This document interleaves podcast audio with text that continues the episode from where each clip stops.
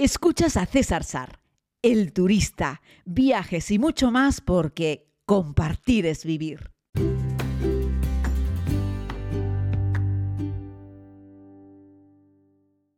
Saludos a todos, querida comunidad. Les hablo desde la planta 24 de uno de los dos hoteles Ryu que la cadena tiene en la ciudad de Manhattan, en la 46 con la octava. La verdad es que es espectacular porque me he ido a dormir viendo la ciudad de noche, en pleno Times Square. Es que no tiene, es que no tiene nombre esto. Porque además está ubicado en una esquina en la que primero ves edificios más bajitos, luego más altos, medianos, altos y al final las super torres. Entonces tienes como una vista de la ciudad escalonada desde la habitación. Y bueno, el viaje ayer ha estado bien, hay que reconocerlo, ha estado muy bien. Además tenía a mi querida amiga Janet de Brisamar súper preocupada con toda la organización, preguntando, y eso que era domingo. No, no sé si conocéis alguna agencia de viajes que se preocupe de vosotros un domingo. pues nosotros tenemos una que lo hace, ¿no? Y la verdad es que estoy muy contento. Así es que Janet, si escuchas este podcast, que un abrazo muy grande para ti, aunque yo creo que ya no tiene ni tiempo de escuchar un podcast. Y bueno, muy contento con la comunidad, con este grupito.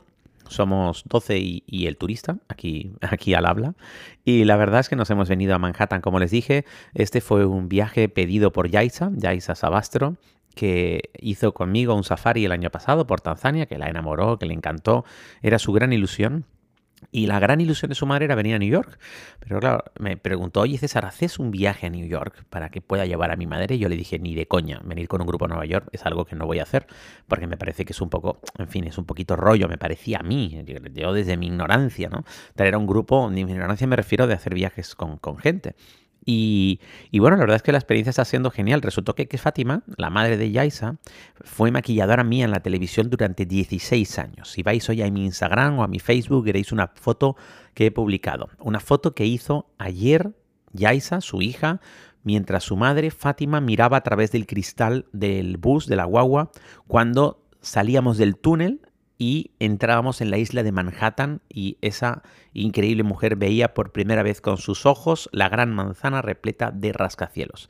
Esa foto es una foto de premio, es una foto de, concurso. Le pedí que me la cediese para yo poder publicarla, contar la historia de esa foto. Fátima, mi maquilladora de 16 años, es una mujer trabajadora, incansable, trabajadora, trabajadora, trabajadora, eh, que bueno, que ha estado siempre al frente de su familia, que sacó adelante a su hija una mujer que no vive en la abundancia es una mujer que lo que ha hecho toda su vida es trabajar. Pero en los 16 años que estuvo conmigo en la televisión, durante 10 de esos 16 años o un poco más, eh, yo además era el director adjunto de la tele y el que llevaba también los recursos humanos. Una mujer que nunca estuvo de baja, que siempre cumplía su horario, si hace falta más, estaba más. Una mujer que jamás se quejó por nada. Ella estaba enfocada a trabajar y a trabajar bien. Por eso estuvo tantos años con nosotros. De hecho, yo me fui de la televisión antes que ella. Ella siguió allí un poco más en, aquella televisión.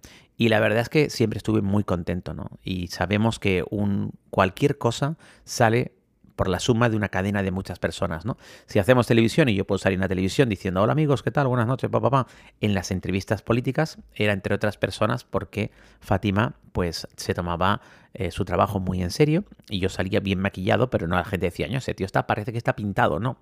No parecía que estuviese maquillado. Esa es la gracia de un buen maquillaje para televisión y ella lo hacía a la perfección. Así es que cómo negarme a proponer este viaje, ¿no? hacer ese viaje a New York, sobre todo cuando Jaisa, su hija, me pidió, hombre César, por favor, vamos a hacer un viaje a New York. Ayer con esa, con esa imagen, con esa instantánea, con esa, con esa expresión de Fátima en la cara, eh, ha quedado todo, en fin, ya está todo hecho. Es decir, todo el esfuerzo que yo le he pedido a Janet que haga, a la organización del mayorista, todo el curro que yo me he pegado con ese viaje, que me he pegado un curro que tendrían que verlo para, para cada día, las actividades que vamos a ver, en fin. Es un curro de mucha gente para que ese viaje salga. Estamos hoy en el primer día, espero que salga todo muy bien. Pero es un curro importante para que ese viaje salga. Y sin embargo, nos encontramos, pues, de entrada con una imagen como esta, ¿no? Y una persona, fijaos, que es la primera vez en su vida que sale de España España. Había viajado fuera de Canarias, pero solo a la España continental, no le he preguntado ni siquiera cuántas veces, supongo que tampoco muchas. Y Fátima era la primera vez que cogía un avión para salir del país y lo ha hecho para aterrizar en el John Fitzgerald Kennedy. Me parece que está muy bien, ¿eh, Fátima? Para, para que sea tu primer viaje, creo que te has estrenado por todo lo alto, ¿no? Pero esto lo que lo, lo cuento para mostrarles pues que quedan muchas personas que por diversas circunstancias no solo por un tema económico, sino a veces por un tema de responsabilidades, que tienen una familia al cargo, un trabajo de un montón de horas. Hay mucha gente que tiene dos trabajos también, eh, que por cierto, sobre eso podríamos hablar un día, ¿no? Nuestro país penaliza a la gente que tiene dos trabajos. El 98% de la gente que tiene dos trabajos en nuestro país lo tiene porque con uno no le da para sobrevivir. Y sin embargo, el gobierno de turno, todos los gobiernos, este y el anterior, que son un poco sinvergüenzas, lo que hacen es perjudicar a la gente que tiene dos curros, sin entrar a valorar por qué tiene dos pagadores, por qué tiene dos curros. Coño, paraos un poco a verlo, joder. Que hay un montón de gente en este país que no llega a final de mes con un curro y tiene que sacar un segundo curro. Bueno, esto me, enciendo con esto. Bueno, posiblemente, eh, no sé ahora las circunstancias, pero muchas personas así, estilo Fátima, están en esa misma situación. Tienen que tener dos trabajos para salir adelante. ¿no? Lo que quiero mostrar con esto es que personas que, trabajan, que se esfuerzan, a veces no pueden ni siquiera encontrar la opción de hacer un viaje. ¿no? Así es que los que sí lo hacemos somos unos afortunados, también puede que tengamos un poco de suerte en algunos casos, eh, y para mí es una alegría enorme. Voy a hacer todo lo posible porque durante esta semana, toda la comunidad, por supuesto, pero Fátima en especial, sea para ella un viaje único, irrepetible, maravilloso, para que se lleve el mejor recuerdo de viaje de su vida. Vamos a hacerlo, chicos. Vamos a hacer que esto sea posible. En el grupo tengo además más gente, no los voy a citar a todos, pero, pero sí a cuatro de ellos, que son mis queridos frikis jubilados, que tenemos a, Pilar y a Tony, eh, a Pilar Ayora y a Tony Soler, que han hecho también no sé cuantísimos viajes. Cuando termine este año habrán hecho cinco viajes en un año conmigo. Y tenemos también a, Inge y a Antonio, Antonio Rivas y a Inger, ay, el apellido, Inger Weber, puede ser. Mm, ay, perdona Inge, si me estás escuchando. Bueno, estos son nuestros otros dos jubilados, que él es malagueño y ella es alemana, son una pareja maravillosa. Y también cuando termine el año habrán hecho cinco viajes conmigo. Y están aquí los cuatro, dispuestos a dar pata, a caminar Manhattan, a sudar la gota gorda, a ver un montón de cosas, pero de todos modos va a ser un viaje slow, un viaje sin prisa. Un viaje para pasearlo, para disfrutarlo, para respirarlo, para sentirlo.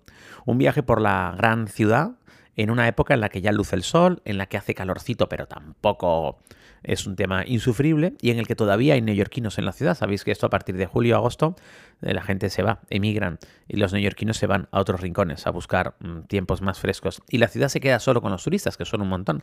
Por cierto, hay un montón de turistas en Manhattan, todavía no hemos recuperado el 100%.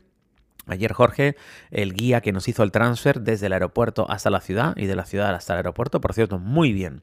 Bravo por Jorge, un tipo fenomenal, latino, hablaba español perfectamente y además estaba predispuesto a todo.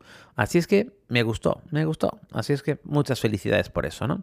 Así es que todo tranquilo. Janet me mandó un mensaje en su mañana, que era todo, yo todavía estaba durmiendo cuando lo escuché, preocupada, César, pero cuéntame cómo van las cosas. Y yo le decía, Janet, si no hay noticias es que son buenas noticias. Sobre todo porque ese es el primer viaje en el que hacemos así un viaje como por libre, por completo. Es cierto que tenemos todos los servicios contratados, tenemos una empresa de apoyo por si necesitamos algo con un número de teléfono de contacto. Tenemos el hotel, los transfers y todas las entradas, pero nos vamos a mover nosotros libremente de un lugar a otro de la ciudad, por eso vamos a comprar una tarjeta de transporte y por eso, aunque muchas personas me dijeron que querían sumarse a este viaje de Nueva York, podíamos haber venido 30 o 40. Eh, lo cerramos ahí, dijimos 12, máximo 12 y yo 13. Aunque me hubiese gustado más 10 y yo 11, pero eh, siempre es un compromiso, es difícil decirle a alguna gente que no. Y al final hemos sido 12 y yo 13. Y ahí lo cerramos definitivamente, porque si no somos un montón y entonces esto ya no es nada práctico. Estoy alucinando, ¿eh? porque estoy aquí sentado en la silla de, de, una pequeña oficinita en la mesa de mi, de mi habitación, en la planta 24, con las piernas cruzadas, el ordenador sobre la mesita, el micrófono lo tengo sujeto sobre la mano, apoyado en el pecho para poder hablar. Y mientras hablo me estoy distrayendo, observando la vida en la calle, en Manhattan, en Nueva York, una ciudad que visité por última vez en enero de este año y que repito ahora, a finales de junio Recuerden que también estuve en la otra costa de Estados Unidos, en San Francisco, en marzo de este año. Así es que mi tercera visita para Nueva York.